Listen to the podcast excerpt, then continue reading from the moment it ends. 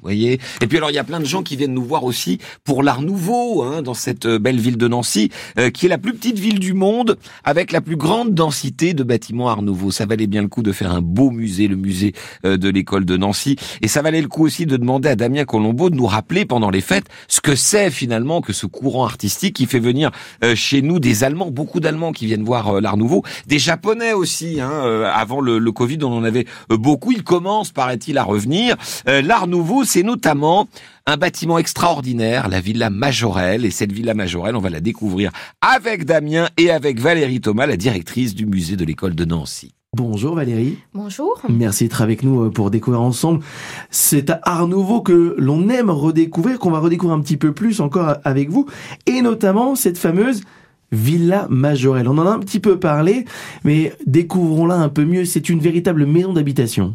Oui, c'est une maison qui a été commandée par Louis Majorel, qui était euh, ébéniste, mhm. industriel d'art et puis aussi euh, ferronnier d'art, et qui a demandé à un jeune architecte parisien qui s'appelait Henri Sauvage, en 1898, de lui construire une villa pour mhm. euh, son propre usage à quelques mètres d'ailleurs de ses ateliers, de son usine.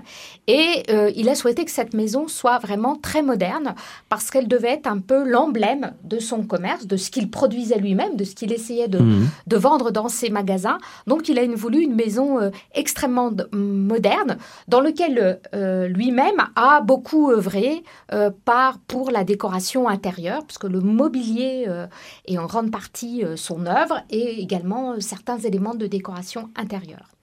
Et il a utilisé cette villa, euh, il a dans ses catalogues de vente, ce qui mhm. lui permettait de vendre sa production, il a euh, plusieurs fois fait figurer des reproductions d'intérieur de la villa, comme euh, sa salle à manger, son salon, voilà, pour montrer mhm. ce qu'il était capable de faire et capable de mhm. vendre et de proposer à la cliente. showroom en fait. Voilà, une sorte de, showroom de, sa production et de tout ce qu'il était capable de faire en mobilier, mais aussi en décoration intérieure. Alors pour ceux qui n'ont jamais visité, vous avez pu voir quelques parties de l'intérieur lors de la série événement Meurtre à Nancy, euh, avec euh, différents morceaux qui étaient euh, tournés. Pour celles et ceux qui vont les découvrir, c'était on, y, on y voit quoi dans cette maison? On a dit c'est une véritable maison d'habitation, donc tout y est fait type Art Nouveau voilà, c'est une maison qui est totalement euh, Art Nouveau depuis euh, euh, ses façades qui sont hmm. extrêmement ornées, décorées avec différents matériaux. C'est une époque aussi où on, aime utiliser des matériaux différents. Donc il y a de hmm. très beaux éléments de, de ferronnerie de couleur verte. Il y a des éléments en grès, des carreaux qui ornent la façade et les cheminées qui sont en grès aussi de, de, tonalités euh, diverses. Mm. Il y a les très beaux vitraux de Jacques Gruber qui ornent en particulier la cage euh, d'escalier.